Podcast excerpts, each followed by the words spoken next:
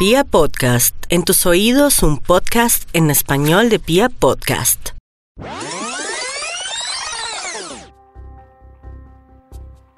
El fútbol despierta las peores pasiones, despierta sobre todo lo que es peor en estos tiempos, el nacionalismo referido al deporte, porque la gente cree que va a haber un deporte, pero no es así. La idea de que haya uno que gane y que el otro pierda me parece esencialmente desagradable. Hay una idea de supremacía, de poder, que me parece horrible.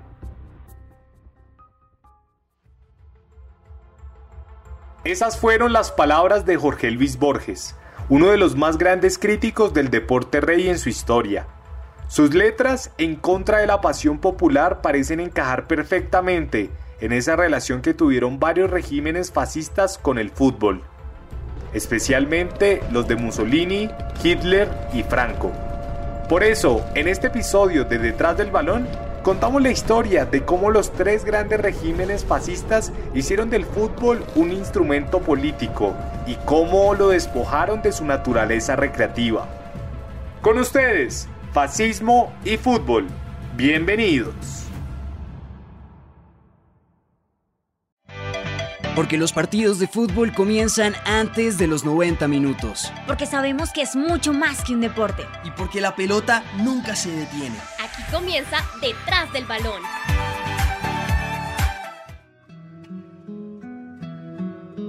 El término fascismo es un poco controvertido. Sin embargo, para efectos prácticos de este capítulo, lo entenderemos de la siguiente manera.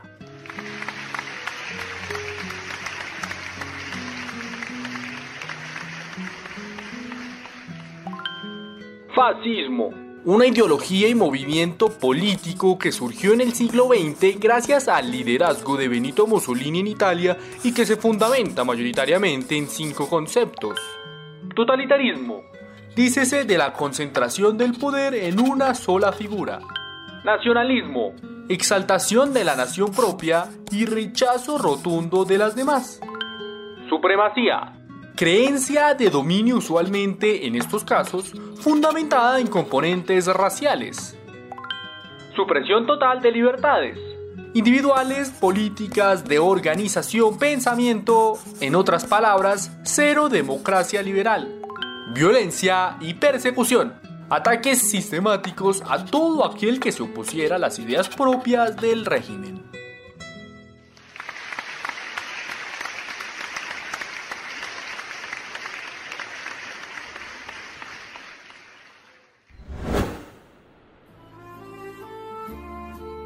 Teniendo en cuenta su dimensión, no hay otra forma de comenzar entonces que con el primer exponente del fascismo, Benito Mussolini, il Duce.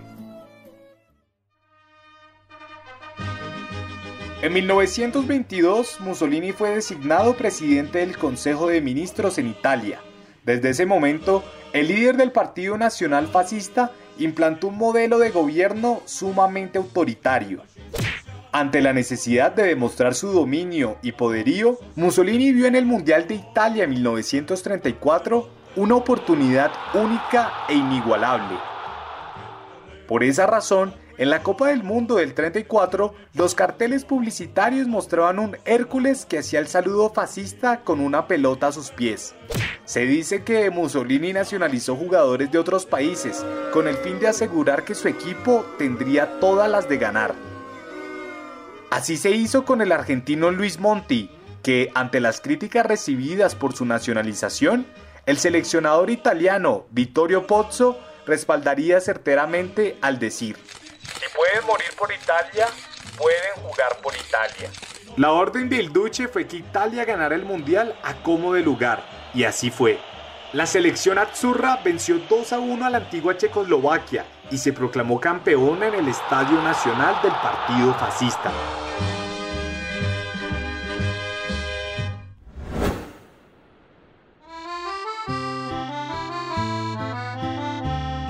Para 1938, en Italia ya se redactaba el manifiesto sobre la raza, por el cual se resaltaba la estirpe latina y se discriminaba a personas, en su mayoría judías. Con ese fortalecimiento del régimen, la selección italiana viajó a jugar en Francia el Mundial del 38 y nuevamente la directriz de Mussolini fue clara. Il Duce envió un telegrama de tres palabras a cada uno de los jugadores. Vencer o morir.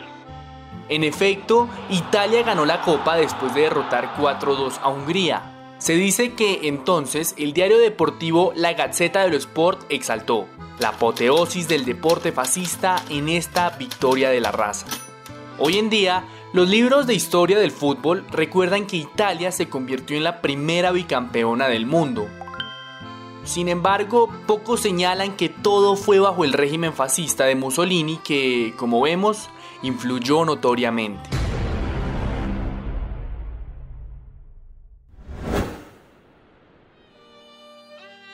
Contemporáneo a Il Duce, en Alemania Adolf Hitler llegaba democráticamente a la presidencia y se convertía en el Führer. Dentro de su régimen, el fútbol tampoco pudo ser ajeno a las ideas extremistas del nacionalsocialismo. En la celebración de los Juegos Olímpicos de Berlín en 1936, en los que el atleta Jesse Owens desafiaría los límites de Hitler, el fútbol también haría lo propio. La selección de Austria, el país natal del Führer, fue derrotada por la selección peruana de fútbol. A pesar de que el árbitro anuló tres goles incas, Austria perdió 4 a 2 en la cancha. Sin embargo, al día siguiente las autoridades anularon el partido porque hubo una supuesta invasión del público antes del fin del juego. Hitler no contemplaba que el rodillo negro peruano hubiese vencido a la selección austriaca. Finalmente, Perú abandonó las Olimpiadas y Austria quedó segunda en el torneo. Ah, y la Italia de Mussolini ganó el primer puesto. Ya en 1942, en plena Segunda Guerra Mundial, las palabras del propagandista nazi Joseph Goebbels retumbarían en el país germánico. Ganar un partido internacional es más importante para la gente que capturar una ciudad. Por esa razón, recuerdan varios autores que en el verano del 42, cuando los nazis ya habían invadido el territorio ucraniano, los alemanes organizaron un partido de fútbol. En suelo germánico, varios jugadores del exitoso Dinamo de Kiev disputaron un partido contra las Fuerzas Armadas nazis. Al término del primer tiempo, los ucranianos ganaban 2 a 1. Sin embargo, cuentan que los hombres del régimen hitleriano sentenciaron apodícticamente. Si ganan, los fusilamos. El equipo ucraniano hizo caso omiso a la advertencia y anotó otros dos goles. El partido fue terminado súbitamente antes de la hora. La historia cuenta que varios jugadores de aquel Dinamo de Kiev fueron fusilados y tantos otros llevados a campos de concentración donde finalmente fallecieron.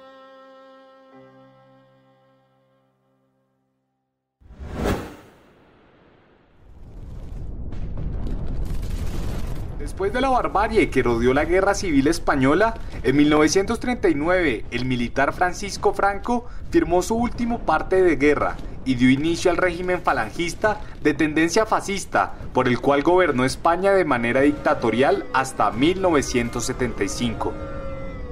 Dentro del comienzo de la guerra y el fin de la dictadura, el fútbol y sus representantes protagonizaron historias en las que la represión de la dictadura condicionó sustancialmente el desarrollo del deporte rey. En 1936, el jugador del Deportivo La Coruña, Bebel García, se puso al mismo tiempo que la casaca del Deport la camiseta de la Juventud Socialista. A sus 22 años, Bebel estaría en el pelotón de fusilamiento ante las fuerzas franquistas. Sin embargo, minutos antes de morir fusilado, García pidió un momento. Paso seguido, se desabrochó la bragueta y orinó de frente a sus verdugos. Después de eso, los disparos salvajes del régimen terminaron con su vida. En los años siguientes, el gobierno franquista vería en el fútbol un medio de propaganda y, aunque nunca fue un plan premeditado, sí incidió en el desarrollo de varios equipos nacionales. En 1936, Josep Sunyol, el presidente del Barcelona, fue fusilado por las fuerzas antidemocráticas. En 1937, el club catalán y el Athletic Club de Bilbao realizaron una gira por Europa como forma de resistencia frente al dominio impuesto por los hombres de Franco. Por esa decisión, la FIFA declaró en rebeldía a varios de esos jugadores exiliados y los amenazó con la inhabilitación definitiva, pero unos cuantos consiguieron incorporarse al fútbol latinoamericano. Muestra de ello fueron los vascos que conformaron el Club España en México. El Club España es algo que realmente emanó de los fundadores en aquel momento que no sé cómo se atrevieron a hacerlo. En plena Revolución Mexicana, a ponerse a montar un club, deben haber tenido muchas dificultades. En la temporada 1912-1913, el Club España debuta en el campeonato de la Liga Mexicana de Fútbol. De manera muy rudimentaria, muy romántica, con poco dinero, con una aportación minúscula. Al interior del país, con la polémica llegada de Alfredo Di Stéfano al Real Madrid, el equipo merengue reinó en el mundo durante la segunda mitad de la década de los 50. A los ojos del globo, el Madrid era visto como la embajada ambulante del régimen, pues sus éxitos eran vistos desde los hombres de Franco como la demostración de las virtudes de la raza española, aunque en realidad su equipo de lujo estaba conformado por varios extranjeros, como el francés Copa y el húngaro Ferenc Puskas. El 25 de noviembre de 1953, dejando para la posteridad regates impresionantes donde Puskas deja sentado al defensa inglés y consigue que en ese 1953 la crítica y los periodistas de toda Europa le proclamen como el mejor jugador de todo el continente. En 1959, con 32 años, se convierte en el pichichi del equipo por encima de Don Alfredo y Estefano, formando un quinteto atacante considerado por muchos como el mejor en la historia del fútbol. Copa, Rial, Di Estefano, Puskas y Gento. De igual forma, la selección nacional también sirvió como representante del régimen, sobre todo en las Eurocopas de 1960 y 1964. En el 60, el Consejo de Ministros decidió no jugar el partido de cuartos de final contra la Unión Soviética por el aparente temor de que se ondeara alguna bandera comunista en suelo nacional. Sin embargo, en el 64, con la Eurocopa disputándose en la propia España, la Roja volvió a quedar emparejada con la Unión Soviética. Pero en esta oportunidad, los españoles jugaron y en efecto vencieron 2 a 1. Ese año, la selección española conseguiría su primer gran triunfo internacional. Y su éxito iría a la par de esos elogios que, según cuentan, enunciaban los presidentes del Real y el Atlético de Madrid. Estamos prestando un servicio a la nación. Lo que queremos es tener contenta a la gente. Santiago Bernabéu. El fútbol es bueno para que la gente no piense en cosas más peligrosas. Vicente Calderón.